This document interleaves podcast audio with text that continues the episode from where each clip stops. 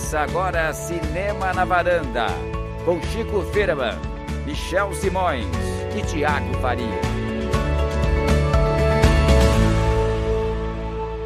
Varandeiras e varandeiros, esse é o Cinema na Varanda, eu sou o Michel Simões, aqui voltando agora às gravações, depois de duas semanas vocês ouviram nossos episódios que nós gravamos antecipadamente, como nos explicamos. Agora estamos aqui ao vivo e a coisa, né, Tiago? Isso aí, Michel, estamos de volta.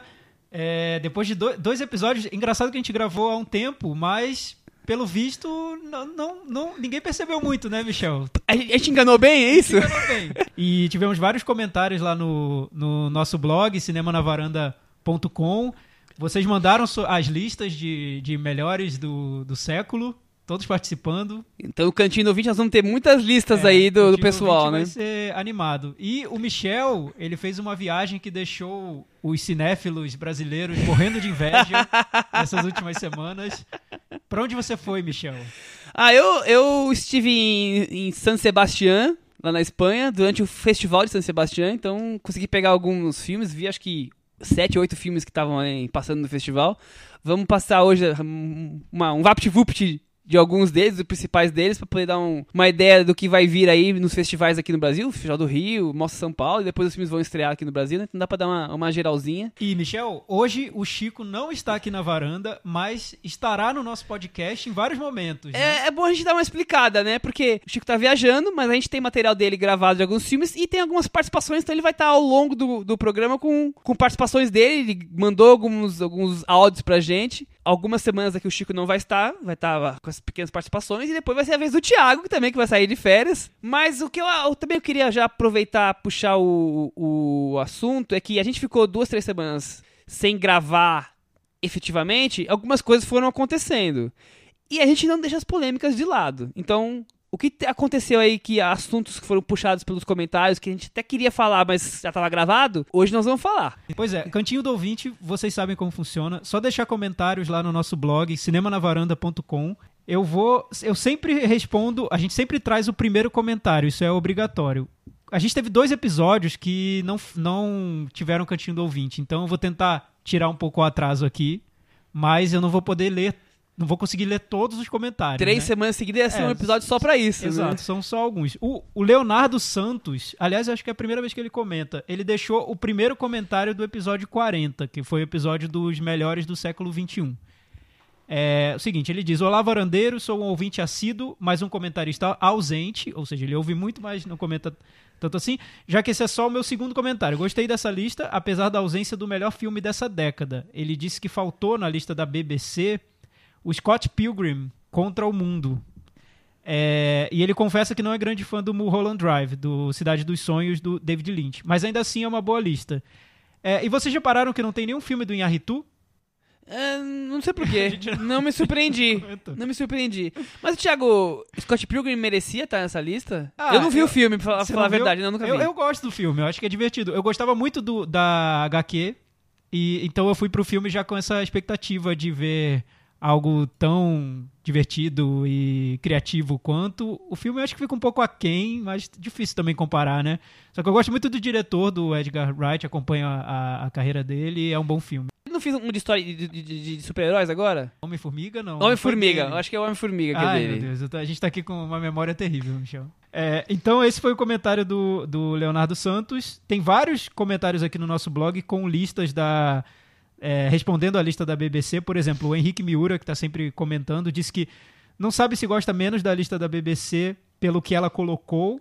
Ele acha que é Christopher Nolan demais pro gosto dele, ou pelo que ela deixou Nolan. de fora. É, e o favorito dele dessa época, desse período é Cidade dos Sonhos, em primeiro lugar, Tabu em segundo lugar e Cavalo de Turim em terceiro. Ele tem a lista dos 10 lá no nosso blog. É, enfim, vários comentários. É, o que aconteceu no, no nosso cinemanavaranda.com, Michel, é que os leitores trouxeram a grande polêmica desse período. Trouxeram. Trouxeram. Especificamente, quem trouxe foi o Regis Inácio. Que tá sempre comentando, Regis. Regis. É... Logo você, pois polêmico. É. Falou, Fala, varandeiros. Estou curioso para saber a opinião de vocês sobre a indicação do Pequeno Segredo. É, então, esse Ele era o tema polêmico que. O Pequeno Segredo. Assim que estourou, a gente ficou coçando, mas já tava pronto o Já episódio, eu tava pronto o episódio. viajando, É, não tinha como fazer. Acho que muita gente ouviu e falou, nossa, como eles foram elegantes, né? Nem comentaram, deixaram no ar. Deram Assim, não, bola. é porque a gente não conseguiu comentar sobre esse assunto. Só por isso, na verdade. Eu acho que foi um pouco inesperado, né?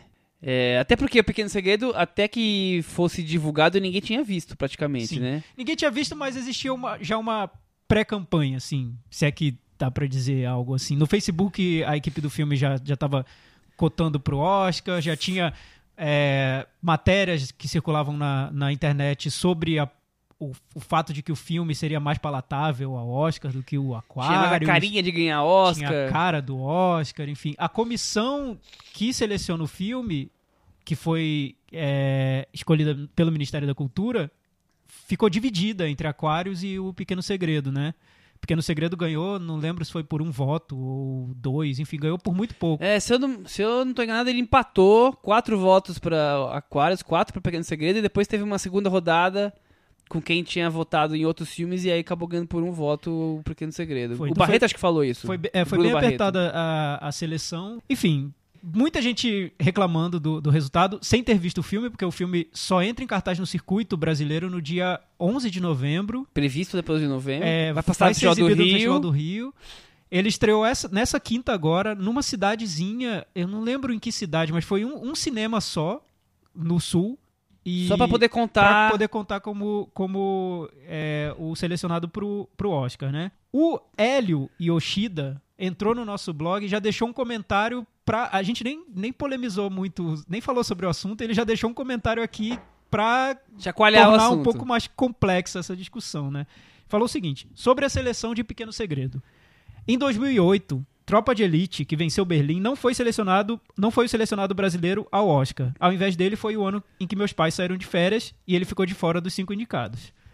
Em 2010, Lula, o filho do Brasil, foi selecionado. Outros filmes produzidos em 2009 e elegíveis para 2010, entre eles tem É é Proibido Fumar, é, Os Famosos Doentes da Morte, Antes que o Mundo Acabe, Sonhos Roubados, Jean Charles, Salvo Geral, enfim.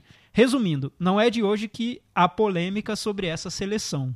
Esse é o comentário do nosso ouvinte Hélio Yoshida. Então, é, eu acho, Michel, que a gente é, falou um pouco sobre isso quando a discussão era Aquários, que sempre que tem uma comissão para selecionar algum filme ou algum vencedor de festival, algum indicado, sempre tem polêmica, quase sempre, né? Todo júri traz uma polêmica. Pouca gente, né, opi- opinando, logo vai ficar uma, uma coisa bem mais pessoal do que a voz de uma nação, digamos assim, É. né?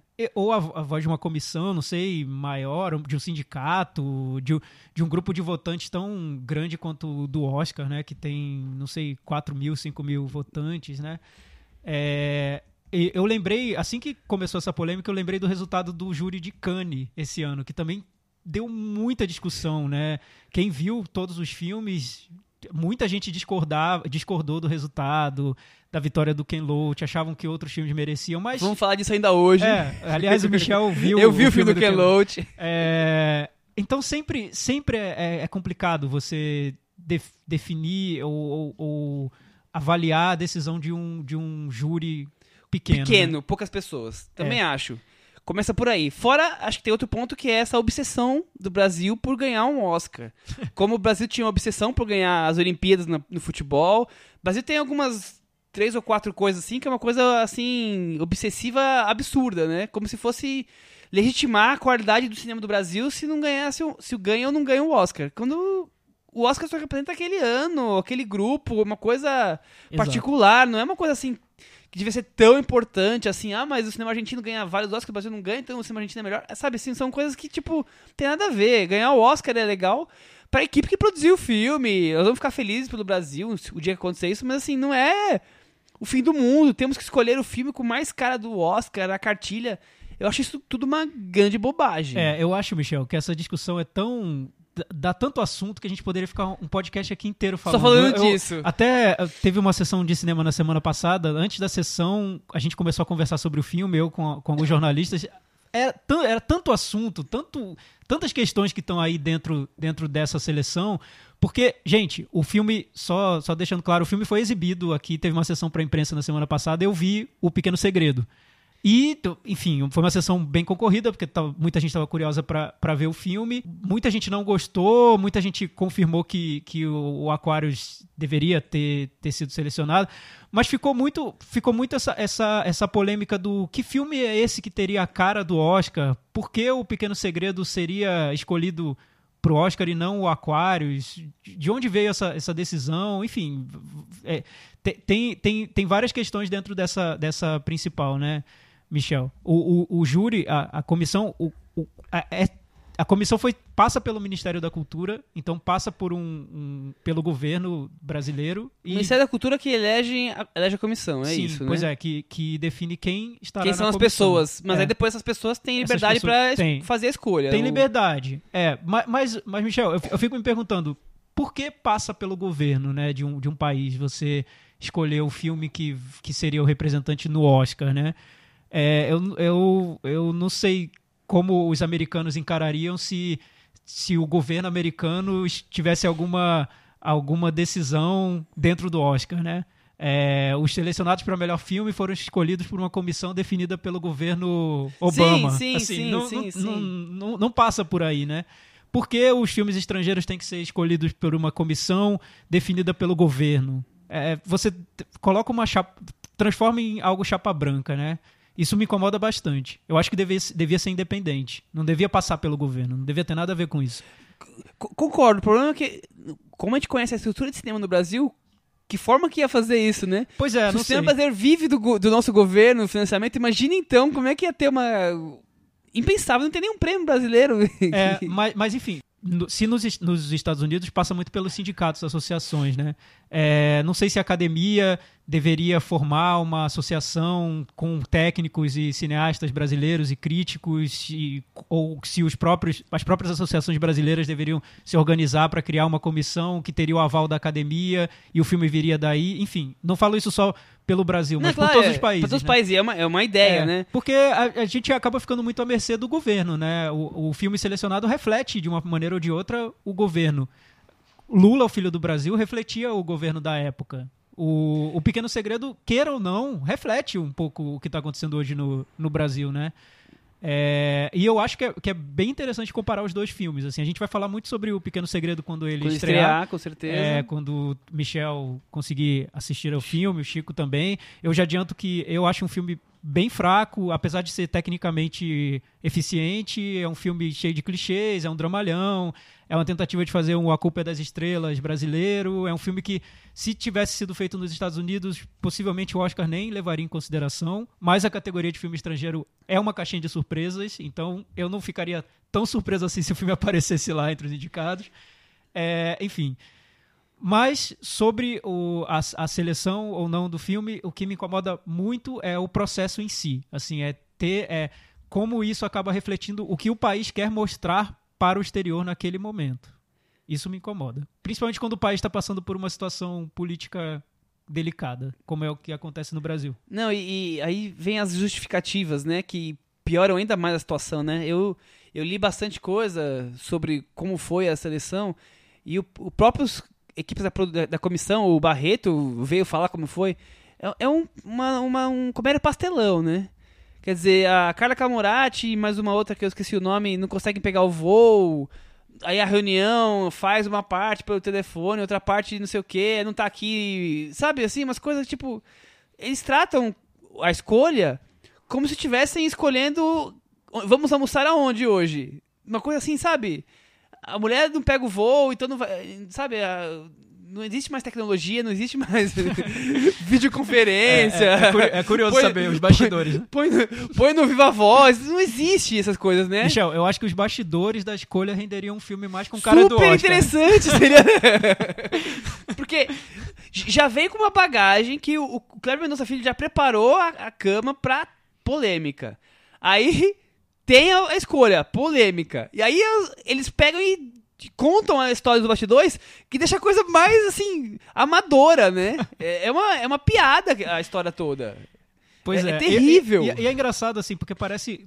A gente acabou dividindo muitas opiniões no Brasil, né? O Brasil tá dividido em vários aspectos, né? Então a- agora parece que ou você gosta do Pequeno Segredo e não gosta do Aquarius, ou você gosta do Aquarius e não gosta do Pequeno Segredo. Ou você É acha que o Aquarius devia ir pro Oscar ou o Pequeno Segredo não. É Eu impossível gostar ou não gostar dos dois ao mesmo é, tempo. eu, né? eu tinha comentado, a gente, a gente comentou na época do, do Aquarius que é, eu acho que o Aquarius não tem tanto perfil. Eu, eu não vejo o Aquarius como um filme tipicamente a- que, que teria o perfil do Oscar. Apesar de que eu acho que não dá muito pra dizer hoje em dia que filme teria a cara do Oscar. O Filho de Saul ganhou, O Amor do, do Haneke ganhou. Qual filme tem a cara do Oscar? Já provaram que desde 2010 pra cá mudou, Mudou. história de cara do Oscar de filme estrangeiro. Ida ganhou. Exato. Filme branco e preto sobre uma, uma, uma freira na, na Hungria, sei lá onde que é, na Alemanha, não lembro mais, um país eh, É. europeu. Quer dizer, Eu, eu acho, eu acho assim, que, resumindo, que a comissão devia se preocupar em selecionar o filme que elas consideram o melhor. o melhor, É esse é o ponto. Acabou. É isso. Vamos começar assim, É, né? é a melhor maneira de representar um país, na minha opinião, é mostrar o melhor filme feito naquela época pro exterior. E não o filme que tenha. que é o filme mais cínico, né? Que tem a cara do Oscar, que foi feito pra ganhar o Oscar. Isso é cinismo, né? O- é tratar a academia como se eles fossem totalmente idiotas, né? Assim, não é porque você faz um. um- um Academia, drama- É, já te saquei, é, tá? já- tá aqui, ó, o filme, ó. Academia, eu, eu, consegui, eu consegui sacar qual é o seu algoritmo. Eu vou fazer um filme aqui todo, Exatamente. todo direitinho pra ganhar. Não, não é assim que funciona. Não vai ser assim que vai funcionar. E se, se fosse assim, qualquer dramalhão médico que estreia, tão, tem vários, como eu era antes de você, A Culpa é das Estrelas, ganhariam Oscar. Nem, nem são cotados. Então, não, não é por aí. Mas eu acho interessante como os, é, é legal comparar os filmes. O, o Aquarius como um filme de crise, do Brasil em crise, o Brasil com conflitos ali, sociais, e o Pequeno Segredo como um filme do apaziguamento, né? Do, do- da pacificação, como diz o, o nosso governo no momento. É um filme que tudo se resolve, é um filme de que os personagens são de classe média alta, a personagem principal é uma garotinha loura, enfim. É muito legal comparar os dois filmes. A gente vai fazer isso depois, quando o filme Com estrear. certeza em novembro, quando o filme estrear, ou durante o Festival do Rio, não sei. Então esse foi o nosso cantinho do ouvinte, né? Acho que tá bom já, Tá tá bom? 20. Não, é, é, eu, o Thiago que coordena, mas eu teve uma pessoa que mandou uma mensagem, eu não lembro o nome da pessoa, dizendo que sentiu falta, que, que os nossos listas eram muito dos anos 2000 Ah, eu vi e isso. não dos anos Eu vi 2000, isso. Eu da década de legal esse 2010. comentário. Sim. Eu, eu achei assim interessante como ele reparou nisso. Isso é uma coincidência, com certeza. É, mas até pra, pra responder o que ele pergunta, que ele pergunta. Somente ele falou que nas nossas duas listas, a do Chico menos, eu não fui conferir.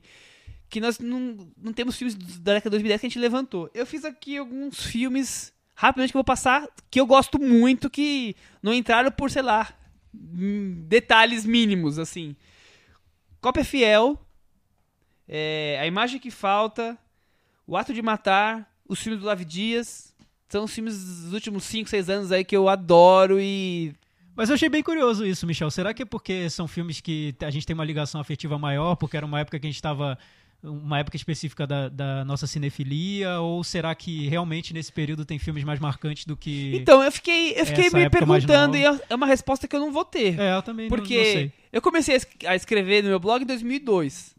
Então, os filmes que comecei a ver, pensando em escrever, 2001, 2002, 2003, talvez é, eu tivesse menos filmes comparativo, bagagem pra poder comparar do que eu tenho hoje. Talvez se eu tivesse visto é, algum desses filmes hoje, não tivesse gostado tanto. Mas eu não sei, eu acho que eu acho que filmes como Cidade dos Sonhos, como Amor Flor da Pele, eles realmente ficaram muito destacados do que, o, do que filmes atuais agora.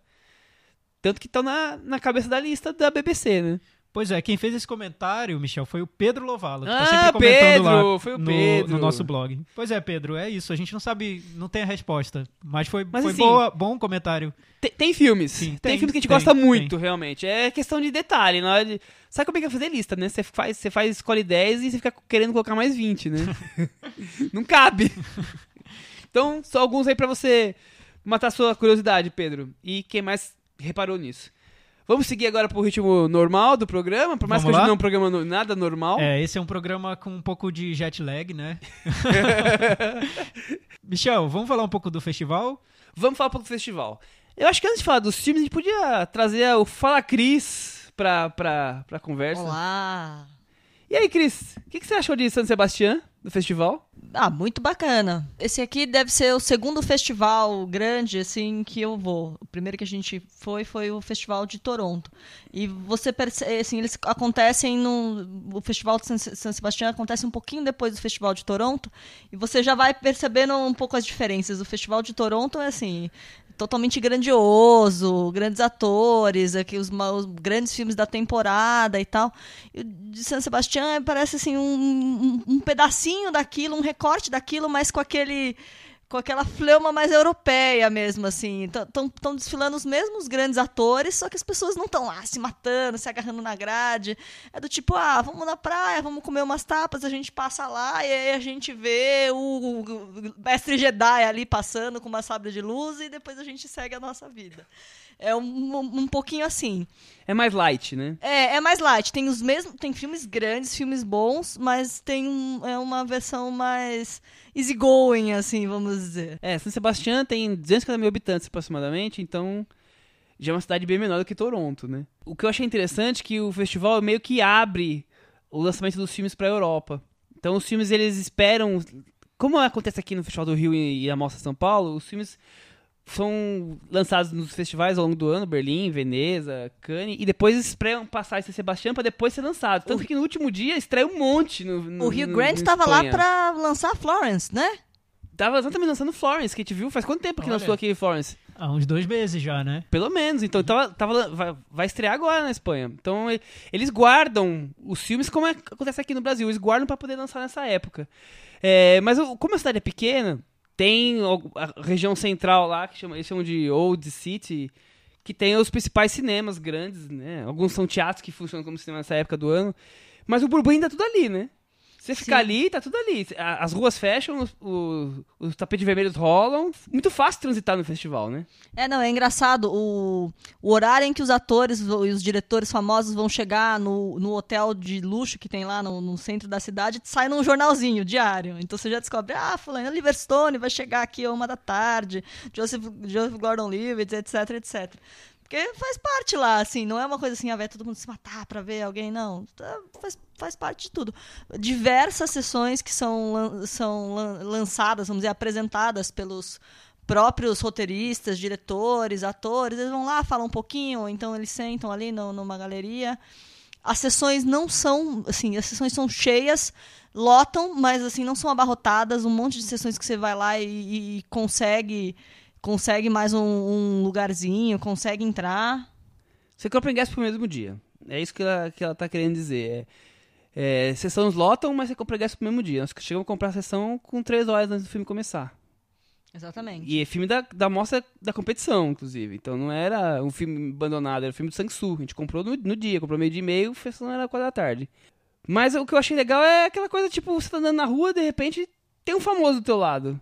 É, então, e assim, ele, o festival tenta seguir mais ou menos o, o esquema dos grandes festivais. Ah, uma sessão para imprensa, aí no dia seguinte uma sessão de manhã para imprensa e para o público. Do, no, mais ou menos no, depois dessa sessão, na hora do almoço, tem um, um, que eles chamam de fotocall, seguido de uma coletiva de imprensa, que aí os fãs vão lá, podem acompanhar um pedaço do fotocall, vai para a sessão, para entrevista de imprensa, e depois tem a gala, o tapete vermelho e tal, com a presença dos atores. Mas, assim, tudo muito tranquilo, sem confusão, sem gente se matando, nem nada, assim. É bem um festival, assim, tem, tem um, pouco dessa cara da, da Europa menor, assim, não é? Você não tá, tá numa grande capital da, da Europa e bombando, né? Tem um pouco dessa coisa europeia menorzinha, mais do interior, assim. É, então tem a, a, mostra, a mostra principal, que, que concorre o prêmio Concha de Ouro, e tem as outras mostras que passam nos filmes que já passaram dos outros festivais. Então passou Daniel Blake, passou filmes importantes dos outros festivais, passam ali nessas mostras paralelas. Por isso que o público vai realmente, enquanto que os jornalistas ficam mais focados na, nos filmes que estão competindo, os 18, 20 filmes que estão competindo. Vocês acabaram fazendo uma seleção lá de filmes, tanto que já tinham passado em outros festivais, mas que tá todo mundo querendo ver aqui no Brasil. O do Ken Loach é um exemplo. quanto filmes que estão lá na competição, Exatamente. no caso do Sang-Soo, né? A gente viu dois filmes da competição e a gente viu alguns filmes que passaram em outros festivais foram importantes. Eu vou falar deles aqui rapidinho. É, mas eu, vários a gente não conseguiu ver, até pela questão de, tipo, chegamos tal dia em São Sebastião, já tinham passado eles, porque eu tinha, tipo, queria ver muito Tony Erdman, já tinha passado, queria muito ver Nocturama, do Bertrand Bonello, que era da competição, mas já tinha passado quando Neruda. gente chegou. O Neruda que, que tá passando na, na mostra dos filmes que já rolaram em outros festivais, então também já tinha passado, então a gente não conseguiu ver tudo que gostaria de ver. Nós vimos oito filmes. Dos que eu menos gostei ali do festival, eu posso falar que foi o Midnight Special, do Jeff Nichols. Que inclusive já tá rolando. Ah, em- você viu no festival? Tá rolando em DVD no mundo tá- inteiro, já. já, tá né? passando aqui. Sim, acho que tá passando no Now até. Na, No na Now já foi lançado Sim, aqui no já- Brasil, já então lá, Uhum. lá passou também no, no festival.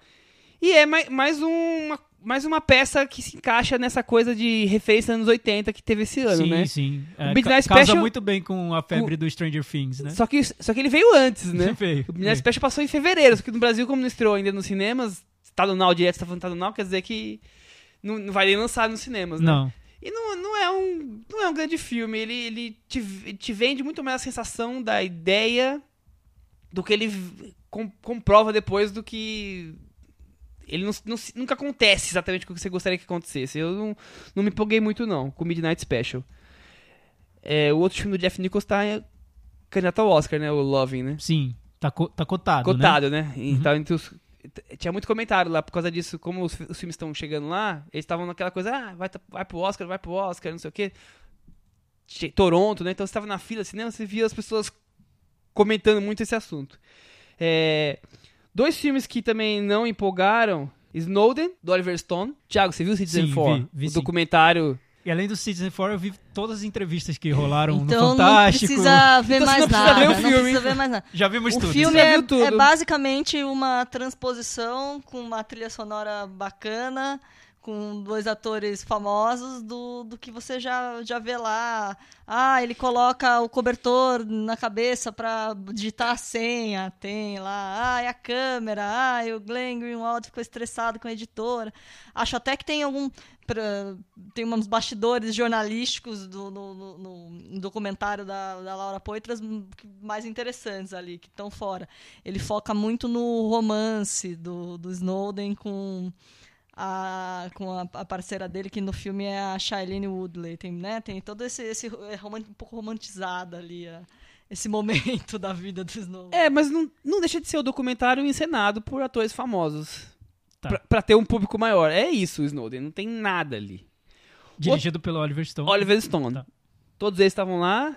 É, Outro filme também. Esse competia na mostra principal era o American Pastoral, que é a estreia na direção do Ian McGregor. Do livro que o Thiago gosta só um pouquinho, né? É, do Philip Roth, Pastoral Americana. Ah, é um livro maravilhoso. E é um filme classudo, assim. O Ian McGregor estreia dirigindo, um sabe, parece um cinema anos 50.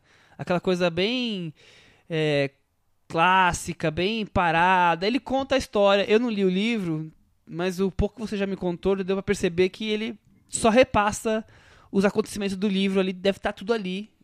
A história toda contada, mas você não pega o espírito das, das reflexões que o livro aparentemente Eu achei quer colocar. foi uma opção curiosa, assim, pra uma estreia do Ian McGregor, foi uma opção curiosa, de roteiro, assim, por que, que ele, eu não entendi ainda, por que, que ele quis dirigir um roteiro tão América profunda, assim, tão Estados Unidos, um ator Eu não sei escocês. se é curiosa ou se é tipo, ele tá. Um escocês tá querendo contar a história dos Estados Unidos, né? Do, do momento mais aflitivo americano, dos anos 60 e É, 70, então, quer eu dizer. achei bem, Guerra assim, do Vietnã, Black Powers. Um cara que não viveu isso. Eu não sei se é a opção mais são, são, correta. são três atores razoáveis, bons, em três papéis que são, poderiam render muito, assim, e, e que a coisa é muito quadrada, a iluminação, aquela trilha do, do Desplat, é tudo muito, né?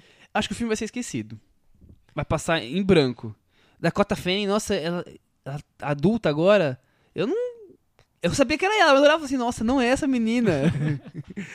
tá já, sei lá, com 20 anos no filme. Não é essa menina, não é possível que seja ela.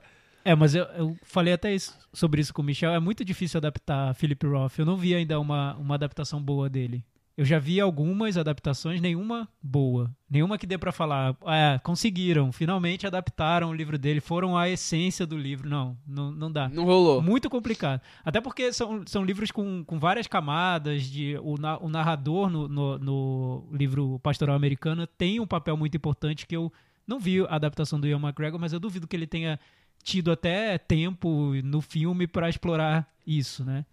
Acho que não, é. O filme já tem um pouco mais de duas horas e ia É. ficar muito longo. É, enfim, é Mas bem é- complicado. Mas eu, eu imagino esse filme dirigido pelo Clint Eastwood na- e estrelado pelo Tom Hanks, ou então, melhor ainda, pelo Paul Thomas Anderson. Olha, mas um filme desses estrelado pelo Tom Hanks, acho que teria sido a melhor escolha, porque é um livro sobre o americano Eu achei padrão. total. É, eu sim, eu vi acho. o Ian McGregor e falei assim, o Tom Hanks, um pouco mais jovem, Mas, mas eu não seria sei o se- exemplo Eu só não sei se o perfeito. Tom Hanks teria coragem de fazer, porque o, o livro, se tivesse sido adaptado bem fielmente, ele desconstrói essa imagem do, do herói americano. O, início do livro ele é o Tom Hanks e no final ele seria o Joaquim Phoenix. então, assim, talvez. Eu acho que o Tom Hanks, se tivesse muita coragem, faria um, Então um bom papel você já me deu uma informação que o filme não me vende. Não. Ele começa Tom Hanks e termina Tom Hanks, por mais que seja o Ian Tá. McGregor o tempo inteiro. Ele termina... Bom, vamos, vamos- sem spoilers. É, agora o Thiago vai, vai brigar comigo, mas faz parte. É, Yourself and Yours, filme do Ho Sang-soo. Competiu também, ele ganhou direção lá. É, eu achei uma, uma coisa meio, meio bobinha a história, meio ingênua. Aquela coisa de sempre, você já viu um filme do Ho Sang-soo, você já viu todos com relação ao formato, claro que ele vai em pequenas variações do mesmo tema. A gente já falou sobre o filme do Han Sang-soo aqui no passado, o Thiago já elogiou bastante o... Como é que é lugar certo história errada, né? Certo agora e errado antes. Certo agora, errado antes. É, esse, ele, ele... As pessoas bebem menos, mas falam mais do álcool. o álcool é um... É um ele é o, a- tipo a combustão da história. A história rola por causa do álcool. É a história de um, de um casal e a, a mulher bebe demais. E aí eles brigam porque ela bebe demais, ele impõe limites, ela acaba tendo algumas é, situações que bebe demais e extrapola, e a coisa surge em outros personagens em, em torno dos, dos três ali. Cria-se hum, amizades ou triângulos amorosos baseados em cima do, do consumo de álcool elevado dela. Eu achei o, o, desfi- o desfi- a cena final é, é linda. É, muita gente elogia, eu também achei assim um final super bonito. Mas pra chegar nela, eu achei um pouco mais bobinho, menos elaborado do que ele já fez nas outras histórias. Então acabou não me, não me empolgando Tá bom. muito. Quando ele estrear aqui, Michel, em 2025, a gente volta a falar. A gente volta a falar. aí a gente bate boca sobre ele, porque eu não vou conseguir. O- o- esse argumento de que é igual. Não, é- isso sempre é. assim, não, e não mas é, eu não acho que seja, mas é, é comum interpretar como, ah, é tudo igual. Não, é a estrutura, né? É. Conversas, bares, é, relações, é, um diretor de cinema, quer dizer, essa estrutura é sempre Sim. igual. Mas as, as histórias, claro, que elas, variam, são va- variações a partir desse, desse contexto. E esse também é. Mas eu achei esse um pouco menos elaborado aí, a- o mote inicial. Bom, é, agora filmes que, que gostei. Um que eu tava achando que não ia pegar muito, mas que pegou bem foi o filme do Ozon. É uma, um remake do, de um filme do Ernest Lubitsch sobre segunda, fim da, pós-segunda guerra mundial. É uma pessoa da França, uma pessoa da Alemanha que vão acabar tendo se relacionando. Então tem aquela coisa do tipo um alemão aqui na França que tá fazendo o que aqui, um invasor. Então o francês na Alemanha é um invasor, não é bem visto. Então as pessoas têm um preconceito entre eles, assim. É, e vai, vai se desenrolando daquele ritmo romance anos 20, anos 30, bem lento. O filme é branco e preto, com algumas cenas é, coloridas que você depois saca por que aquelas cenas são coloridas, tem uma, uma razão. Todas elas têm um, um mesmo fato que estaria gerando por ela ser colorida. Mas é um filme bem. Sabe, um romance que vai naquele ritmo bem clássico, bonito, mas nada Como é excepcional. filme, Chama? Frantz. Friends. Friends, que é o nome do, do, um- do personagem que morreu na guerra. O filme começa com ele morreu na guerra. E aí a, a história é um amigo dele e a noiva dele. E a família do, do, do Friends. Então, esses são os personagens principais que vai, que vai desenrolar aí. O, o amigo vem pra co- contar que conhece como é que foi o último dia que ele morreu, alguma coisa do tipo, e aí a história se desenrola a partir dali, a amizade entre eles.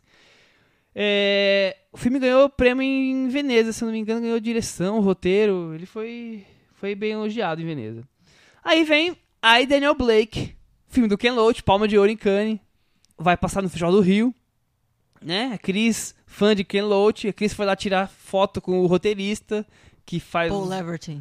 O roteiro de vários filmes do Faz- Ken Loach. Faz 10 entre 10 filmes do Ken Loach nos últimos 30 anos. O Ken Loach não tava lá, mas tava os atores principais. Procura de Eric, todos esses últimos filmes aí dele. E é outro filme do Ken Loach com muita discussão trabalhista, esquerda ativa, né? É, humor britânico afiado. Os filmes do Ken Loach, os últimos 10, 15, 20 anos, eu diria assim que o Ken Loach é um Woody Allen do Causa cinema trabalhista. da causa trabalhista, exatamente. Aí alguns filmes funcionam bem, outros filmes nem funcio- não funcionam tão bem, mas filme maravilhoso dele, Cass, há 30, 40 anos atrás, assim, ele não, faz filmes maravilhosos, eu não acho, ele faz um filmes que variam no tom, si um pouquinho melhor ou um pouquinho ou não tão, não tão bons assim. Esse tá nos melhores. Mas pra ganhar palma de ouro é é uma brincadeira, né? Eu acho um absurdo. A causa é mais importante do que a realização do filme. Ele é até meio didático em alguns momentos, né? Ele vai lá, abre o site, enfim, tem, tem vários momentos didáticos que ele quer deixar bem claro sobre contra quem ele tá falando, de quem que ele tá falando ali, do, do desemprego, do seguro e tal. Ele não é nem um pouco sutil em alguns momentos. Não, Ele pelo quer- contrário, ele vai, ele vai ele de é frente. bem irregular, assim, nisso. E eu acho que ele, ele lembra um pouco os, os filmes mais de bandeira mesmo. Porque eu acho que ele teve nesses últimos tempos um- uns filmes, por exemplo, A Parte dos Anjos, em que ele conseguia trazer um pouco mais de leveza, um pouco mais de humor. Esse não, esse é da leva em que ele vai lá com a mão pesada mesmo, o que ele quer falar, o que ele quer dizer com uma posição política. É, tem umas duas cenas que são um pouco mais fortes que eu acho que é essas cenas que acabam acabaram atraindo o júri e quem mais. Filme acabou de ganhar o prêmio do- da audiência no San Sebastião. Quer dizer, o público também achou o melhor filme do festival todo. Assim, então ele, ele dialoga fácil com o filme. Por ser didático, por ter uma mensagem clara e, e- e forte, assim. Basicamente é a história de um cara que fica des- desempregado porque tem um problema no coração não pode trabalhar. E o, o seguro-desemprego não, não aceita ele porque ele não atingiu a pontuação necessária nos testes para conseguir o seguro-desemprego. Então fica uma situação meio complexa. Eu não posso trabalhar porque o, o meu médico não deixa e eu não recebo dinheiro porque o seguro social não, não me aceita. Então e aí a, a história se desenrola. Conhece outras pessoas que estão também com dificuldade, também não- por questões dessas pontuações não conseguem também o dinheiro. Então fica fica essa, essa- esse grupinho de gente passando dificuldades. E algumas cenas são meio fortes de dificuldade. É, pegam, pegam você pelo estômago, você. Mas não é. Tem, não tem nada de cinema novo aí, diferente, que a gente já, já, já não viu. Agora, os dois grandes filmes que, que eu achei que eu vi no festival. Um é o romeno Sierra Nevada, do Christian Mungiu. Nossa, eu fiquei. Fiquei impressionado. A Cris viu também? A Cris viu também, mas a Cris não gostou. Cris, o que, que você achou? Eu acho que tem uma história muito boa, que é uma, uma trama super interessante. Ela realmente ela consegue entrar no universo de uma família e mostrar todos os detalhes, os meandros, os costumes, as sutilezas. Mas dava pra ser menor, assim. É, vale a informação de que o filme tem 3 horas Três e horas, é. 59? Não. Não, duas, três horas. duas horas e Tá, cinquenta. 3 três horas. 3 horas de duração. Beleza. É, mas assim, aí, aí ele chega no momento em que ele se passa 90% dentro de uma casa, sala, quarto e outro quartinho e acabou, assim. Ele é bem, ele é bem claustrofóbico nesse sentido. Então você fica bem envolvido pela história daquela família. Mas eu não sei, eu acho que dava pra, pra ele dar um ponto final. Dá uma enxugadinha, né? Bom, é o filme do Munju que você já, já viu, é aquela mesma estrutura. Lembrando dos, de outros filmes conhecidos dele, A morte do Senhor Lazaresco. E Também. tem o Aurora também, né? o Aurora, que é totalmente. Esse enfim. lembra bastante o Aurora, Ah, eu tá. acho. É, o Sierra Nevada tem aquela coisa, é, como é que ele falou, claustrofóbica. Ele tem uma, ele, ele achou uma posição na- da câmera na casa que ele conseguia sem fazer nenhum corte virar a câmera umas, uns quatro posicionamentos assim diferentes e pegava portas do banheiro ou de- dos quartos ou da cozinha. Da cozinha não, da sala de jantar, digamos assim. Então ele fazia as coisas acontecerem nesses quatro lugares sem entrar naqueles ambientes e sem cortar. Então ficava às vezes uns 15 minutos ali. Alguém abria uma porta e acompanhava com a câmera a pessoa falando e indo para um outro ambiente. E a porta ficava aberta no ambiente e ele ficava, ele ficava ouvindo a conversa daqueles dois. Quando a conversa acabava, ele virava pra uma outra porta que abria, alguém vinha e ficava assim, rolando. Aí tinha algum corte, ia para um desses ambientes, ficava dentro daquele ambiente e voltava pra esse lugar de novo, ficava de novo ali. Então, assim, é um filme que você se sente assim meio meio num lugar apertado, vendo as coisas passarem na, numa casa que tá tendo uma festa. É uma festa que a gente não tem no Brasil, na nossa cultura, então a gente não, não, não deu pra entender muito bem, mas é uma, é uma é alguma coisa de funeral. Alguém que morreu, mas não, não morreu agora. É aniversário de, de anos de morte, alguma coisa assim. E é uma celebração importante, tem costumes romenos ali que tem que ver pra, pra, pra saber. E a família é uma bagunça. A família é grande, então é uma bagunça. E o, o filme ele foca num casal que tem uma filha, que é um dos, um dos filhos que ficou órfão, mas todo o resto da família tá acontecendo ali. Então, tipo, tem um tio que chega que tá traindo a mulher, e aí a coisa. é A DR vira a família inteira discutindo, e aí as velhinhas estão ali mexendo na blusa, fazendo o tricô, e entra na discussão, vem bater no cara e volta, e a comida fica- nunca fica pronta. Aí a, a filha jovem que chega com uma amiga bêbada, passando mal, o outro cara que briga com a mulher porque tá com o bebê e não sei o que, sabe? A família vai rolando ali e aquilo vai fazendo, uma, vai fazendo a história da parte religiosa da Romênia, da família e da própria, do próprio país, a, a situação romena atual, assim, você enxerga ali a situação financeira de cada um, como é que tá. Então é um filme muito rico. Você pode, se são três horas, podiam ser mais ainda se fosse nos detalhes. Mas a Olha Cris só, quer ver o- edição, o ela gosta de ver quanto- editado. Quanto mais, melhor. E a Cris editando, como sempre, muito bem aqui o nosso Eu podcast. acho que dá pra cortar. Dá pra cortar, né? Beleza, Então- veremos quando o filme estrear, sabe-se lá quando. Se estrear, né? Conversaremos saber. sobre ele. Mas qual foi o melhor filme de, Agora, de pra São mim, Sebastião? o melhor filme de São Sebastião, não sei se a, a Cris também acho que concordou comigo. Acho que sim, acho que no balanço. É... Foi o melhor, né? El do Paul Verhoeven, que filmaço. Impressionante. Esse é de arrepiar. É, Dizem que vai passar na, Mostra de São Paulo, não tá confirmado ainda. Parece que vai estrear aqui no Brasil Mas vai ano ter- que mas- vem. é, enfim. É rumores, há Tá. rumores que, que vai passar na Mostra de São Paulo. No Festival do Rio não está. Até agora a lista não tá. Do Rio acho que parece que já fechou a lista, né? Então há rumores que vai estar aqui em outubro, aqui no Brasil, em São Paulo. Se não, vamos esperar quando estrear, né? Quer dizer, vocês aí, porque eu já vi, tá? é um filme maravilhoso. É... A parceria Verhoeven e Isabel Rupé, assim, surpreendeu. Eu tento resumir, pra quem conhece um pouco, é um pouco de cachê com Claude Chabrol. Seria um pouco essa mistura, assim. Mas é. O filme começa com um estupro, então não é um, não é um spoiler, porque começa com um estupro. Mas o filme não é sobre estupro. Estupro é uma da- das situações. O filme é sobre a Isabelle Huppert. Elle, em francês quer dizer ela. Então é um filme sobre a personagem, Michelle, o nome dela. É, o filme é sobre ela. É uma mulher de 60 anos que tem ex-marido, tem filho, tem o trabalho dela, tem vizinhos e tem um, um estupro que aconteceu. Michel, lembra um pouco Aquários? Pela descrição. me lembra. Então, então, pela questão das, de você colocar a personagem feminina central assim, lembra. É, porque, porque você fala que existe um tema muito forte no filme, só que o filme não se atém a ele. No Aquários é isso também. Existe Sim. um tema muito forte, que é ela sair ou não do apartamento, só que o filme quer mais traçar o perfil daquela personagem do que focar somente naquele, naquele Exatamente. Não, ne- nesse ponto ele é, ele é bem parecido. É que o, o filme do Verhoeven, ele é mais pro thriller. assunto, né? é Ah, mais, sim. pro é mais no, no suspense. Então, há, há a dúvida de quem é o, o, o estuprador, que depois começa a virar uma questão.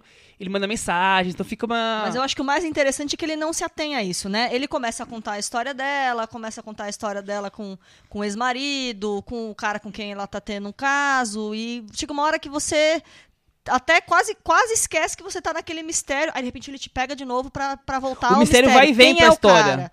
Quem que vai? E, na verdade, o que me lembrou esse filme, me lembrou de um filme que eu ainda não tinha visto, que é o filme que vocês vão falar agora, que é O Silêncio do Céu, porque o L aborda o estupro de- com uma visão assim fora do, do comum, né? Fora da caixinha. Ela tem uma visão de estupro diferente e eu falei, pô, isso deve ter em algum momento isso tem, tem a ver se você ter esse olhar do da- desse tipo de violência tem a ver com o que o Marco Dutra quis fazer nesse, nesse filme de agora. Mas o, o, o que eu quero dizer do duelo é isso. que além de uma, uma sofisticação na direção do Paul Verhoeven, é impressionante. É, ele já vinha do filme anterior dele, que já é um pouco mais sofisticado que os trabalhos ant- mais antigos dele, né? A Espiã, né? Já era... Esse, então, vem num, num nível, assim, ele domina. a- a- tem um trocar de roupa, uma cena de, da, da Isabel trocando de roupa, que ele faz um movimento de câmera assim. Você fala, nossa, precisava, mas ficou tão bonito, assim, sabe? Era uma cena tão simples. Ele consegue fazer uma, uma cha- chacoalhada ali que você fala, nossa, sofistica a coisa. O- a trilha sonora e a, a atuação dela, e essa, essa coisa de colocar a mulher. Assim, ela tem 63 anos, a Isabel Huppert. Tem vida sexual ativa. É dona de uma, de uma empresa que fabrica jogos para videogame. Sabe assim? Você não fica imaginando. não- eu não fico- nunca pensei que um filme ia colocar uma mulher de 63 anos como uma dona de uma empresa que faz videogame. Ela manda aquele monte de moleque de 20 anos lá, é, e domina o assunto, quer mais violência, quer mais não sei o que, sabe? Assim, o filme não tá preocupado em ser feminista, não. O filme tá, ela é daquele jeito, ele vai, o filme vai criando as situações pra você entender quem é personagem. Sim. É muito rico isso. É, novamente eu lembrei do Aquarius. A gente vai, vai conversar vo- muito sobre esse Sim, filme ainda, quando sempre. ele estrear, com certeza. É, é um filme meio incontornável, né? Com certeza. É, Mas dos que eu vi, ele de longe ganhava palma de ouro. Dos, dos que eu já vi até agora de Cannes. Foi pouco, né? Mas E foi, foi, foi um pouco unanimidade, foi unanimidade Todo quando- mundo entre adorou, a né? crítica, né? Lá, lá no, no Festival de Cannes. É, não sei se, se o, o, o mais. Enfim, eu não tô conseguindo lembrar, mas, mas eu acho que era o, o, mais cotado pra pra ganhar a palma de ouro, segundo a crítica. É né? que ele ficou pro finalzinho, né? Ele passou os Foi. últimos dias, então ele não ficou aquela vibe falando todos os dias que ele Ah, passou claro, o, o Tony Erdman era. Era o favoritaço, favorito, é. Enfim, Mas San Sebastião acho que foi, foi isso. é isso Falando então? de todos. o, fala- o, o Balanço de San Sebastian? Sim. Michel. Que a gente viu foi isso. Aí tem vários que passaram que a gente não viu, que É, e claro, surgir. o, o, Michel e a Cris viram vários filmes durante a viagem, mas a gente vai falando sobre eles no, no- durante o ano, nos próximos episódios, quando eles forem sendo lançados, enfim, nas recomendações. É, eles vão então. aparecer durante o podcast. A gente vai guardar mais alguns. Não do festival, o festival acaba hoje, nossa fala, mas vamos trazer isso mais pra frente aí nos próximos episódios, alguns filmes. E agora a gente vai falar sobre um- uma estreia da semana. A, a gente ainda tem mais duas estreias dessa semana que a gente gravou com a participação do Chico, que é o Meu Rei e o Vale do Amor. Mas antes a gente vai Exatamente. falar sobre um filme que também acabou de estrear. Que é o Silêncio do Céu. Silêncio do Céu, do, do paulistano Marco Dutra, diretor brasileiro. É, o filme foi feito, foi filmado em Montevidéu, no, no Uruguai.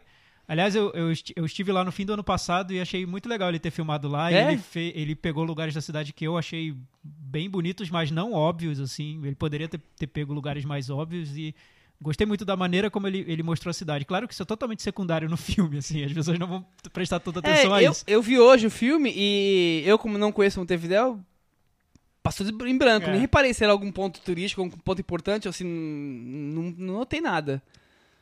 É, porque acho que não foi. Ele, ele não pegou o- os pontos turísticos da cidade, né? Ele tentou. Acho que o clima da cidade colabora um pouco pra, Ele captou isso. pra trama. Sim. Tem um lado mais da cidade antiga, tem outro que é um pouco mais, mais moderno, tá tudo ali meio mesclado. Ele, isso tá no filme, de alguma maneira. Legal. não sei, do- que não salta tanto aos olhos, mas numa revisão com certeza aparecerá. Temos sinopse, Michel? Eu não preparei nenhuma sinopse, não. vamos, vamos fazer, vamos fazer sinopse hoje no, no improviso, então? vamos que vamos. Bom, o filme começa com um estupro. E é, a história basicamente é o casal vivendo o estupro de maneira silenciosa. Porque É, ele, que- ele vê a mulher sendo estuprada, mas não toma. O filme começa com isso. É, acho que são, são, são um filme sobre dois segredos, né? Ah, dois pequenos segredos. Boa, boa. Ah, bem colocado. uma mulher é estuprada dentro de casa e não conta sobre essa situação pro marido. Mas ela não sabe que o marido viu a cena do estupro, mas também decidiu não contar pra ela. Então tem esses é- dois é segredos. É. E, claro, paralelamente a isso, o marido tenta resolver esse, essa, esse, esse trauma que ficou ali na, na família e acertar contas com isso, ir atrás dos culpados pelo, pelo estupro, tentar entender aquela situação sem que a mulher saiba disso. E o filme trata um pouco de- dessa, dessa questão do, do que não é dito na, na relação e, e resolver ou não uma situação de trauma, seguir a vida ou não, enfim. é, o, o filme acaba lidando com todas essas questões, mas num tom de thriller, né? É, tem, tem referências bem, bem claras, tanto a, a Hitchcock quanto a Brian de Palma, esse, essa, esse thriller na veia Hitchcockiana, né? Tá bem explícito ali. Sim. Acho que era bom a gente agora colocar o, o áudio que o Chico gravou lá É, na vamos, França. Vamos, vamos ouvir a opinião do Chico antes de, de falar o que a gente achou do até a filme. gente começar a falar aqui nós dois a nossa opinião. Fala, Chico. E aí pessoal, tô gravando aqui direto de Paris, não é pra me mostrar não, mas é pra justificar que tem uma música atrás de mim porque eu tô dando café.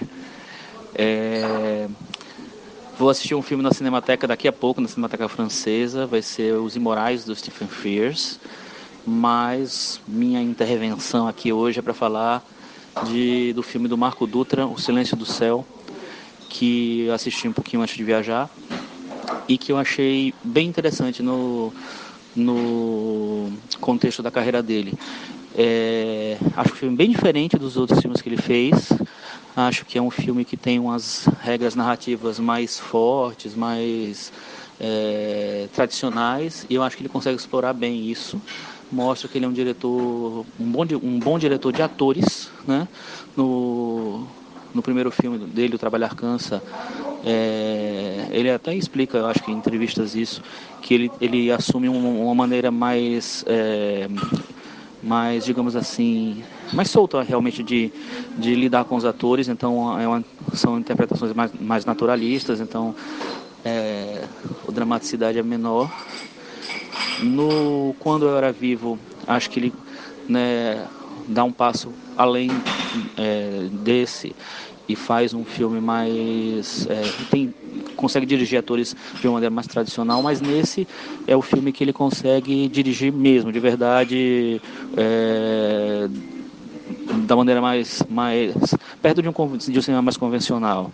É, isso não é ruim, não, não acho ruim, não. Nem acho, na, na verdade, não acho nem bom nem ruim.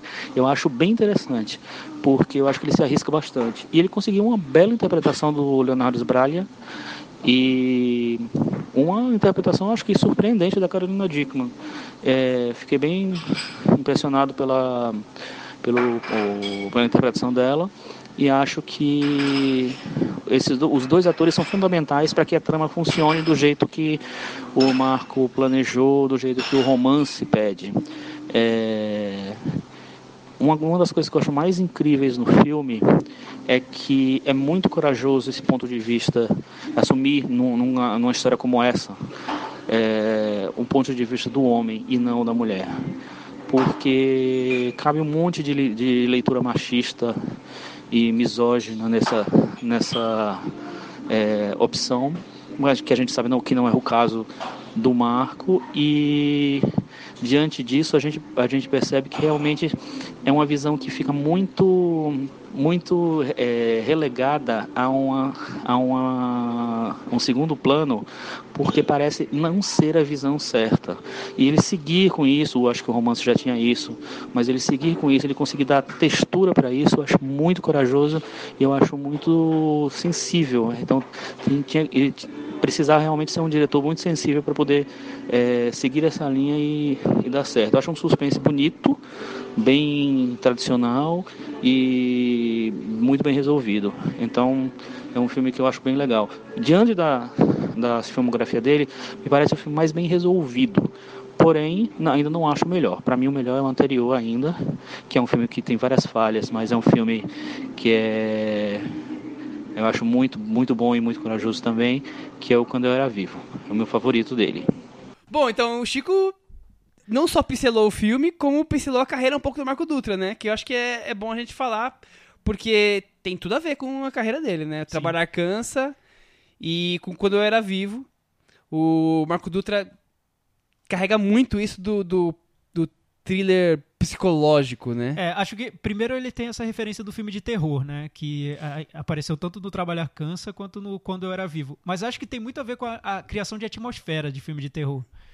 É, e nesse filme fica muito claro que esse é o interesse principal dele, porque ele usa essa atmosfera a serviço de um, de um suspense psicológico, né? Um, um suspense doméstico, quase, né? Sem essa veia ia ser um, um drama básico de um casal com essas duas questões que você falou, dois segredos de um e do outro. Mas ele transforma num, num thriller psicológico pelo esse tom que ele, essa atmosfera que ele usa, que é dele, do cinema dele, que é emprestado do Brian De Palma, do Hitchcock e de, É. e de outras pessoas. Mas assim, ele tem um a maneira dele de expor isso, né? É, o Chico, o Chico diz no, no comentário dele que ele prefere o Quando Eu Era Vivo, né? Eu tenho alguns problemas com Quando Eu Era Vivo. Eu não, não me convence muito a construção do filme. Eu entendo onde ele quer chegar, só que tem algo ali, tanto no, na direção de atores, quanto na, quando, como ele vai desenvolvendo o, o clímax do filme, que me incomoda. Eu não, não acho que seja um filme bem resolvido. Esse eu acho que é melhor. Eu, eu também, resolve eu também eu gosto mais desse. É, ainda que eu tenha alguns problemas com, também com o clímax desse filme. Eu acho que ele vai construindo, construindo, construindo, e quando chega o clímax, é, não é tão. Acabou. É, é, eu acho que não é tão forte quanto poderia ser. E ele tenta jogar muito com iluminação, tem uns tons vermelhos no, no, no, nessa cena final. Mas não sei, eu acho que é, um, que é uma explosão que o filme pede, mas que não, não tem. É, e, e, não tem, não, não porque ele não queira fazer a explosão, porque poderia, ele poderia ter ignorado isso. Tem, a cena do clímax existe no filme. O, o, o, o, confronto, o momento ali principal existe, só que eu não sei se está ali na tela com essa força que ele, que ele poderia ter tido. Não, eu, eu, também, senti eu falta. Eu também um acho. Disso. Eu também eu, eu gostei muito da atmosfera. Como o Marco Dutra tá dirigindo cada vez melhor, eu acho. É, os personagens, os atores, bem. Ele principalmente, super bem. Mas aí vai, vai, vai, vai ficando claustrofóbico, vai ficando cada vez mais, tá chegando na resolução, aí quando chega a resolução acontece justa, correta. É, a, cena final eu gosto muito. Condiz. Eu gosto muito da cena final. O clima não me convence, mas a cena final eu acho e bem boa. tudo a ver com o filme, a cena tem, final, né? Tem. E, e, o, e tem eu falei logo, imagina, já comecei falando do que eu não gostei do filme, né? Bem, bem ranzinza. Mas enfim, o que, o, o que eu gost, do que eu gostei no filme, eu acho que é, é são, são coisas bem fortes e raras no, no cinema brasileiro, né? Por exemplo, eu acho que minha primeira sensação foi de estranheza quando eu vi que era um filme falado em espanhol e filmado fora do Brasil. Eu falei, meu Deus, será que vai funcionar? Carolina Dickman, o que, que, vai, que, que, vai acontecer com ela? Eu não sei, eu, eu, não acho que seja uma grande atuação da Carolina Dickman. Não, eu também... acho que ela tá muito. É, funciona ali no filme. É, é, meio funcional, porque é uma personagem que tá sempre em silêncio, você não sabe muito bem o que ela tá pensando. Ela é bem coadjuvante é, na história. Então, é, tudo bem, foi uma, uma escolha correta. Como foi a escolha da Sandy no Quando Eu Era Viva? Eu também não acho que seja uma grande atuação. Enfim, funciona dentro do filme. O, já o Leonardo Sbaraglia, eu acho que tá muito bem no filme. Acho que ele é, é o que dá o eixo ali do, do drama, né? E ele faz isso muito bem. Ele é um grande ator, acho que tá, tá bem no filme. É, o, eu gostei muito também da narração em off dele no filme. Do como ele joga o, a, a, narração tá menos ali para explicar o que vai acontecer na trama e mais para compor o perfil psicológico do personagem. Esse é o segredo, é e também tem dela numa parte do filme, tem, né? Quando entra dela eu não gostei tanto. Mas, porque eu acho mas... que a dela vem para explicar a trama. É, então, mas, mas a, a ideia é muito boa. Sim. Tipo, eu não gosto normalmente de narração em off, porque eu acho que sempre que vem preencher o que o, a edição ou o roteiro não conseguiu.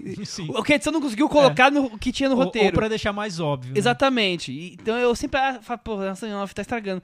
A, a, a maior parte do filme eu achei muito boa, porque trazia os sentimentos que talvez nós fôssemos imaginar, mas não ter certeza. Ali ele está expondo os sentimentos e não contando o que está acontecendo. É, é mais então, achei rico é, isso. É mais essa narração do, do, do psicológico mesmo, né? Do, do, das fobias dele, dessa tentativa dele de resolver questões que ele introspectivas, que ele não vai ficar expondo para outras pessoas também. E, né? e, justificar as atitudes dele, ele, ele se acha como um personagem na vida real dele e, e, ele quer mudar esse personagem, quer dizer, ele tá falando, na verdade, na relação dele com a esposa, né? Ele é com a esposa de um jeito, ele queria ser de outro, então ele tá, ele tá ali como se fosse um, uma psicólogo com quem tipo, e, e o terapeuta é o, é o, público, né? Que tá ouvindo. Eu achei super interessante a forma que ele usa isso.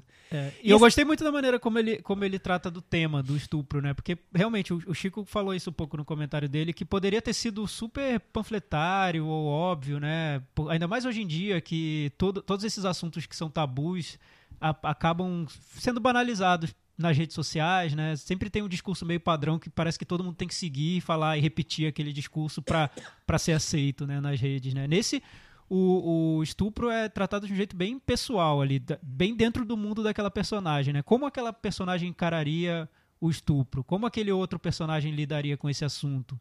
O ponto de vista masculino dá um outro, uma, uma outra impressão para aquilo tudo, mas o, eu acho interessante também como ele mostra a maneira como a personagem da Carolina Dickman lida com aquilo é, de um jeito que tem uma segurança ali. Ela, é, ela passou por uma situação muito ela é forte complicada, e só que ela é, é, forte. Isso, exato.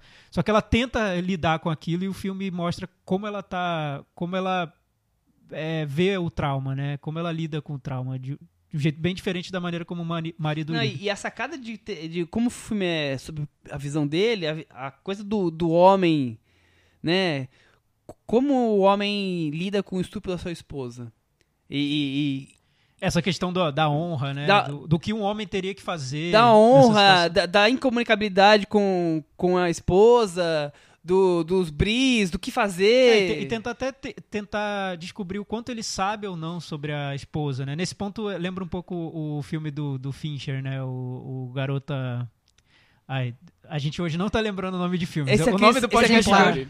Como? Garoto exemplar. Garota Exemplar, isso. Hoje é o podcast, não lembramos nomes de filmes nenhum. Enfim, Garota Exemplar, que é o quanto você conhece sobre a pessoa com quem você vive, né? O, o que, o que, mesmo tendo visto uma cena de, de um estupro, o, o que representou aquela cena? Quem são aquelas pessoas? O que, que ela- aquelas pessoas têm, têm, que parte elas têm na vida da, da, da sua esposa? Se é que Sabe? tem, é, um, Tem é, ou não? É, é por acaso. conhecia ou não conhecia, o que era. Isso eu acho que o filme é, é bem, bem interessante, né? Você é, retratar um ambiente doméstico muito pequenininho, um microcosmo daquela pequena família e pouco a pouco você vai vendo que aquelas pessoas não, não se conhecem, né? Na verdade. Que foi É, o que mas- o, mas o aí tem- fez no É, mas aí tem, ao longo, no desenrolar você vai entender algumas coisas, o casal ficou um tempo separado, Sim. tem, uma, tem uma, uma trama toda envolvida ali, mas assim, é exatamente o que você tá falando, quer dizer, você você vai descobrindo muito mais das pessoas. né? É, tem algum filme, não lembro qual, que, que eu... que eu- hoje tá, hoje tá, demais. ótimo, né? Hoje Mas tá é- muito bom. Mas hoje, Hoje é aquele, aquele, aquela brincadeira. Vou contar a trama, vocês adivinham o filme. É Adivinham o o nosso filme. episódio de imagem e ação. Porque- Só que esse filme que eu vou falar agora, eu nem, nem imagino que filme que seja, não é que eu lembro o nome, eu não sei nem que filme que é. Mas que, é- que, o, que o cara era uma piadinha, assim, o cara fala. Eu durmo com essa mulher faz 30 anos, não sei, até hoje não sei quem é, assim. que- Querendo dizer assim, Quem como a gente- adivinhar ganha uma passagem pra São Sebastião. que- que- querendo dizer assim, tipo, você dorme com a, com a sua esposa, com o seu marido a vida toda e você não vai conhecer 100% daquela pessoa, né? Sim. Você vai, cada vez um pouquinho, um pouquinho mais, mas você nunca vai conhecer totalmente uma coisa lúcida, transparente, como um copo d'água, assim, nunca vai ser. E eu acho que o filme ele parte de uma situação que é tão. é, é, é, é, impressiona tanto, né? Tão chocante, que ele deixa essa no ar é, pro espectador essa vontade de saber o que esses, como esses personagens lidariam com aquilo. Porque imagina, é algo que poderia acontecer no, no, no dia a dia na casa de qualquer um. né? Co- O Michel descreveu o filme do, do Verhoeven, o El, e também falou sobre o American Pastoral, que é um filme sobre o Philip Roth, inspirado numa obra do Philip Roth. O Philip Roth é é um escritor que ele defendia muito isso, a individualidade de cada personagem. Cada personagem é um mundo, então não adianta você querer catalogar, o personagem não vai querer ser catalogado, ele não vai seguir o que você espera que ele siga, ele vai ser quem ele é.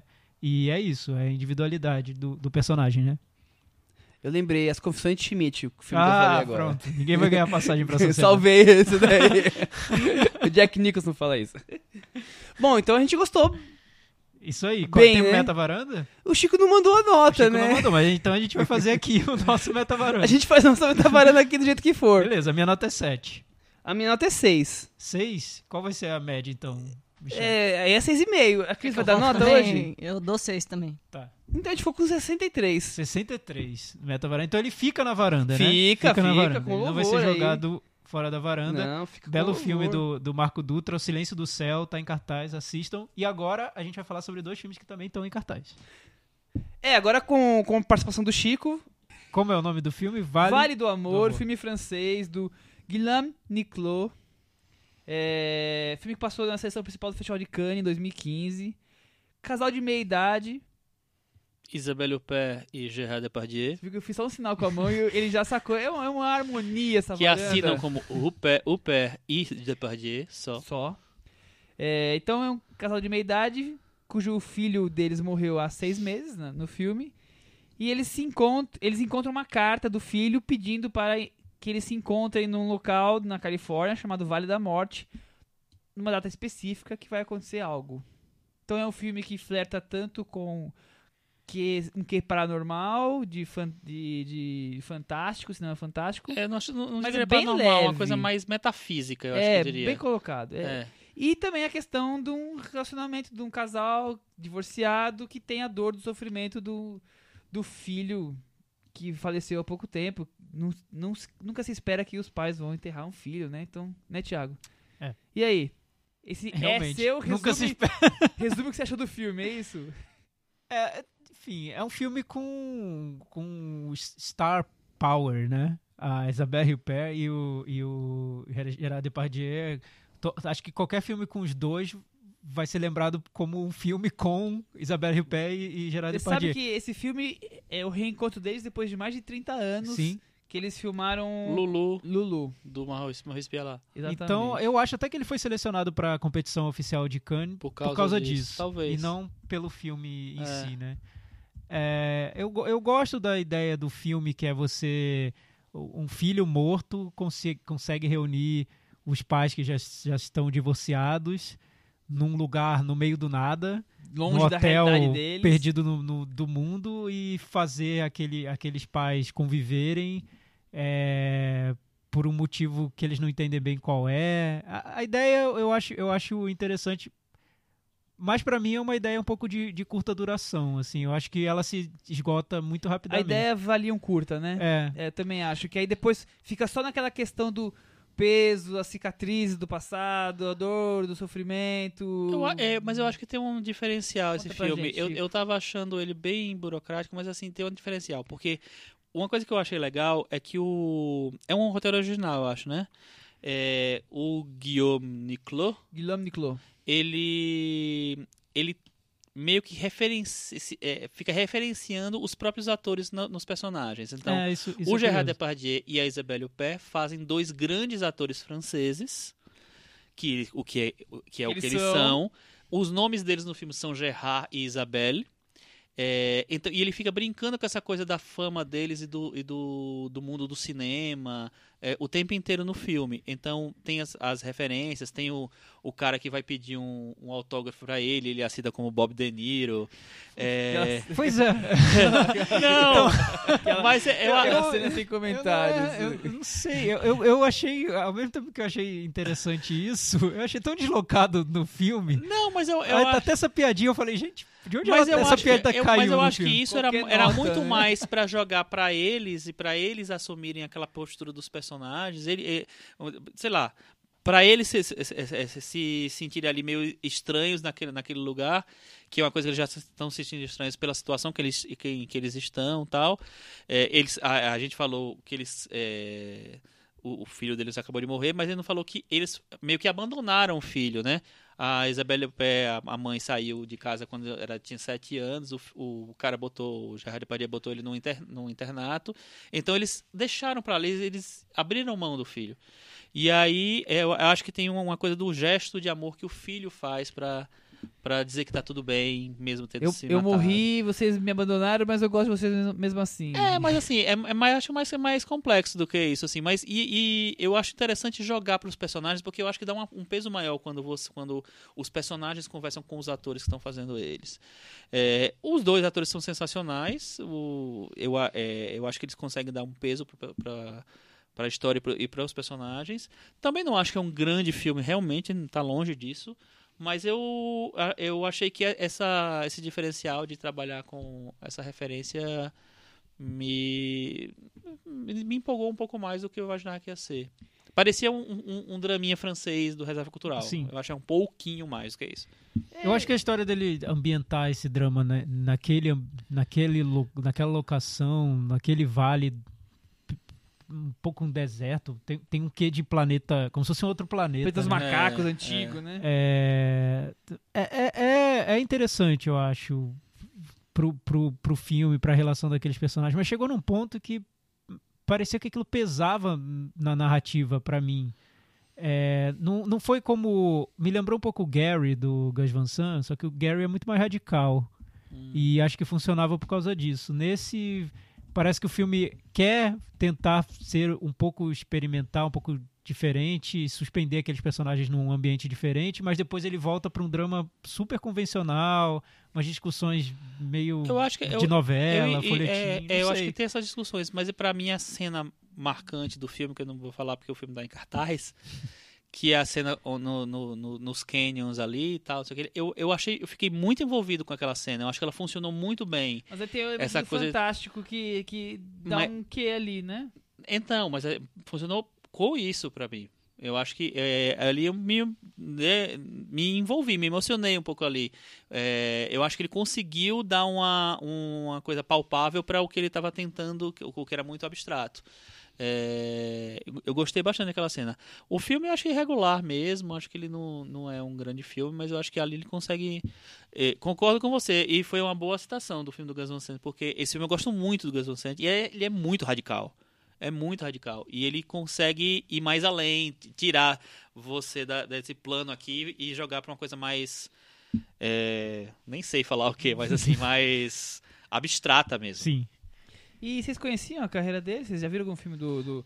Guillaume Niclot? Eu não Quais são conhecia. os filmes dele mais Os famosos? mais famosos são A Religiosa, A religiosa é que uma eu vi, refilmagem acho, do acho Rivette. mediano, assim Acho como fraco. esse Vale do Amor eu acho mediano. É. Mas é, é- tem algum interesse, mas é aquela história da, da garota que é levada pra um, pra um convento pra virar freira. É, uma refilmagem do Jacques Rivette, né? Exatamente, O segundo é. filme do Rivette. E o outro famoso dele é o sequestro de Michel Houellebecq. De Michel?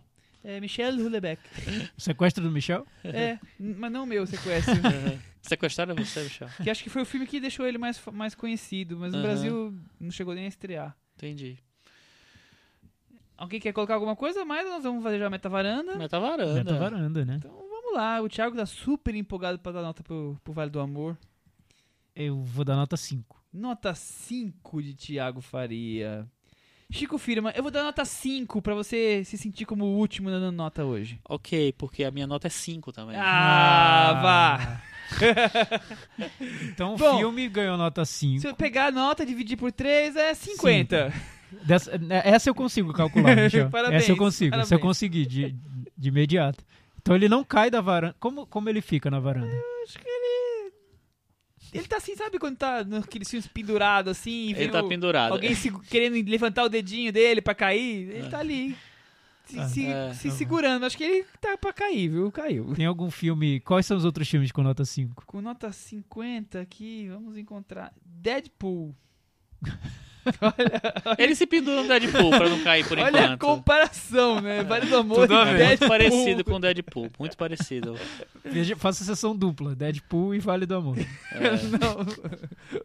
É, Thiago, vamos falar de Meu Rei agora? Meu Rei.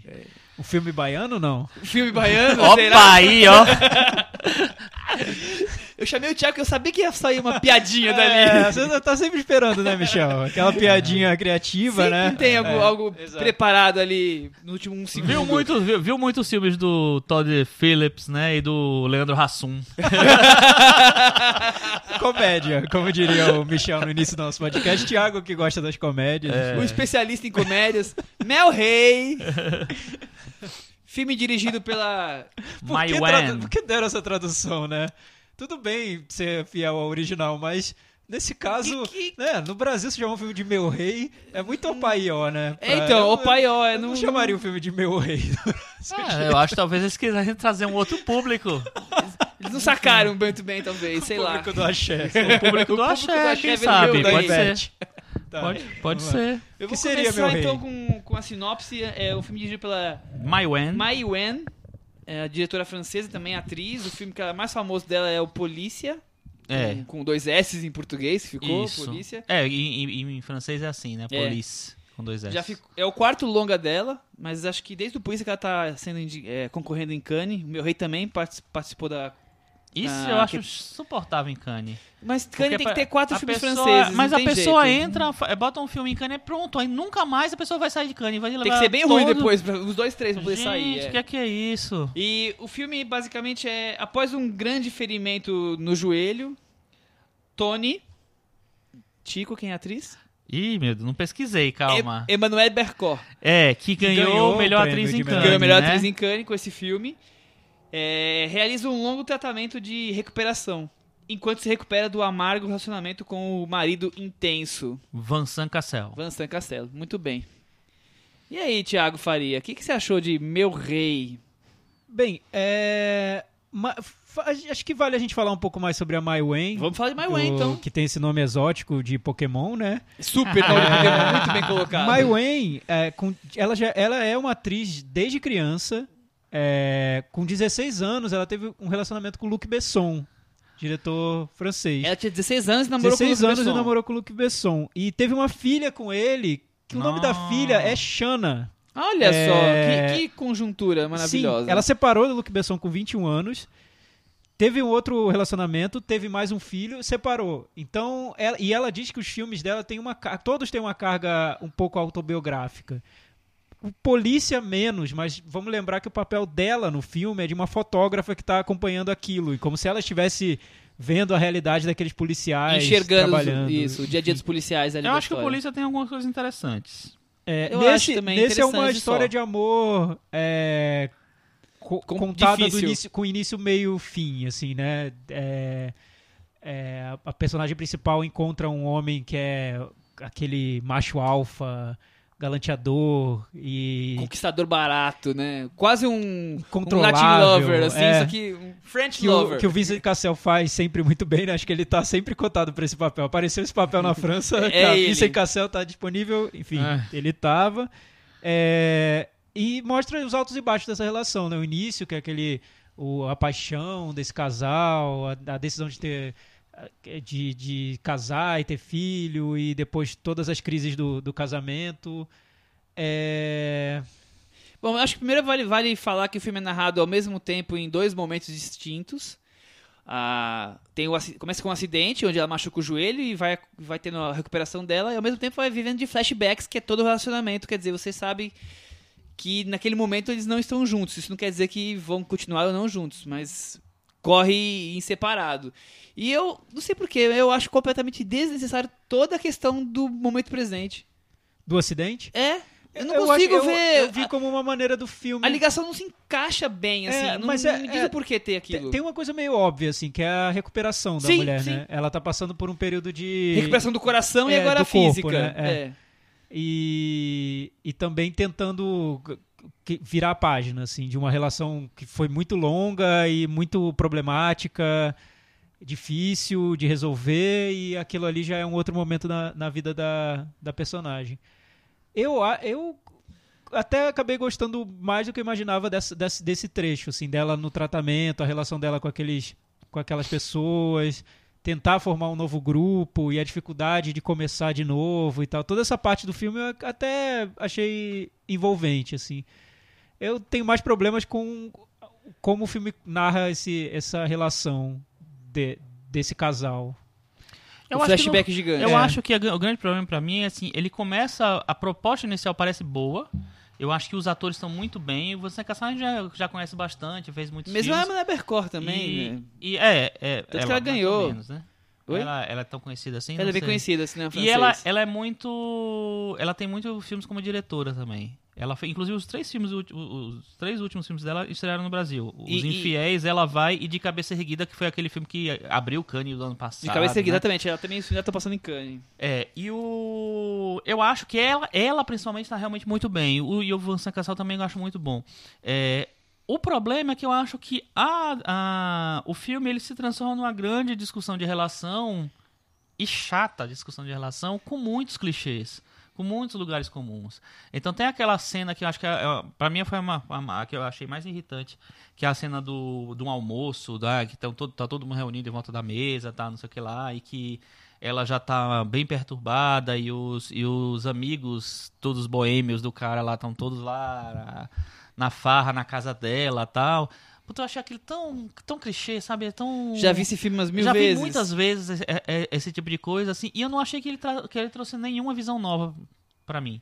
Assim, eu, eu gosto isoladamente muito das interpretações, mas eu não acho que o roteiro vai muito além de oferecer uma coisa que já foi feita muitas vezes. Ah, eu acho muito básico. É- ele é intenso pelo relacionamento dos personagens e acho que talvez até pela interpretação do Vincent Cassel, que é o que a gente esperava já. Então é um personagem bem intenso, o relacionamento fica intenso. Mas é que eu já vi mil vezes essa história do, do homem que é o, o macho alfa e conquista todas, e a mulher fica ali com a vida tipo passiva, a- vivendo a sombra dele e com a família cutucando e mesmo assim ela tipo aceita tudo, todas as desculpas, qualquer coisa que ele que ele fala, ela acaba deixando pra trás e vai assumindo o relacionamento e vai se autodestruindo. É triste, a gente sabe que isso acontece na vida real com várias pessoas, mas como cinema, como filme, não tem grandes novidades ali na- nessa história. É, eu acho que ela quis, ela quis trazer um lado autobiográfico que eu entendo e também tornar essa situação muito realista, né? Como se ela contasse, ah, vamos, vamos mostrar como acontece na vida um, um caso de um relacionamento longo, muito Problemático. atribulado, que vira uma relação até quase abusiva e que tem um sofrimento ali, uma dificuldade de, de resolver e até de terminar, de seguir em frente, contar de uma maneira realista. Só que eu, eu, eu concordo com o Chico. As soluções que ela vai encontrando são muito previsíveis, são Eu muito acho. óbvias, assim. Por exemplo, a solução da ex, né? A ex do personagem do, do Cassel que de- aparece no filme. Quando ela apareceu a primeira vez no filme, eu já pensei, agora essa mulher vai virar um problema pra outra, porque vai aparecer várias vezes, vai trazer uma crise. E o filme vai passo a passo mostrando que isso acontece. Tudo que você sabe? pode esperar ele vai, tá- É. vai acontecer. Exatamente. que não sei, não sei, não sei se seria um problema se o filme tivesse uma, uma estrutura um pouco mais aberta, um- menos menos folhetim, assim, e mais algo refletir o relacionamento, né? Mas É. como ele fica muito preso ali no folhetim, é, é, É. é, é É. um pouco E difícil ele quer, levar. ele quer ser muito fechado, muito centrado nos dois, naquele é, sufocante, vamos dizer assim. Aí eu acho que ele sufoca o espectador É. um pouco. É. E eu acho que o. Esqueci o que eu ia falar. Eu acho que o Chico esqueceu o que ele ia falar. Ah, continua, Michel. Como ele mostra, eu acho que ele mostra até de um jeito. a- Poderia ser mais interessante se ele, se ele fixasse nisso. Como é o relacionamento abusivo e difícil, né, pro, pro casal. É, quando ela. A gente acredita que ela já tenha resolvido essa questão do, do relacionamento, mas ele tá sempre voltando pro, pra relação. Sempre submissa ela de alguma É, forma. E, e principalmente quando eles têm um. Vou dar um spoiler aqui, de leve. Mas quando eles têm um filho e eles precisam lidar com isso, né? O pai vem ver o filho e aí encontra a mãe. E como, como ter esse distanciamento quando você tem um filho no meio da relação.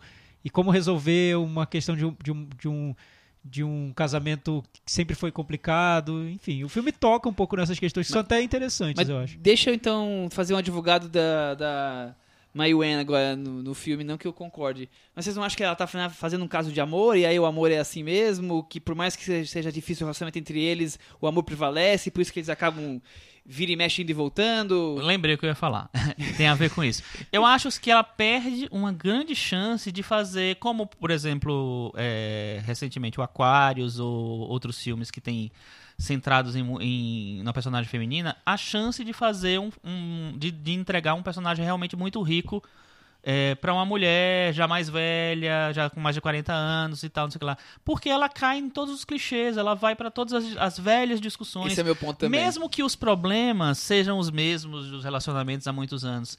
Cadê o olhar mais novo e mais, sabe, sagaz? A Mayoen tem 40 anos, então, assim, ela não é uma mulher uma mulher velha para ter uma, uma, uma discussão, é, é, para trazer só questionamentos antigos para isso. Assim, cadê, cadê o frescor da, da coisa? Eu acho que ela não tem. E acho que até a recuperação dela é um pouco clichê, né? A Não, recuperação física Clichê dela. do clichê É, ali, né? Total. Que é você encontrar um novo grupo e É. tentar seguir em frente. É, eu acho que. Achei que a- aquela sequência em que ela sai da, da cidade, que ela vai pra, pra aquele, aquela praia lá, né? Aquela coisa lá. Eu achei que ia dar uma, um refresco no filme, assim, mas. hum, Uma oxigenada, né?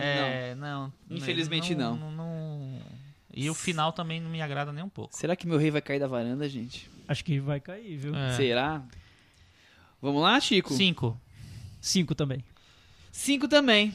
Temos uma conta fácil pra mim dessa vez. Ah. 50 de Ele não, ele não chegou a cair, então, né? Ele tá pendurado na varanda. Olha, é? Thiago, normalmente você é mais rigoroso, você considera que a partir de 60 ele fica. Fora O isso, Thia- você fala o que Thiago é mais pendura. Thiago é mais rigoroso. rigoroso. Nesse, Mas o demolidor de filmes é você. é, nesse quesito cair da varanda ou não, Ah, tá bom. O Beleza. Thiago tem esse ponto 50 e pouco. Caiu, então.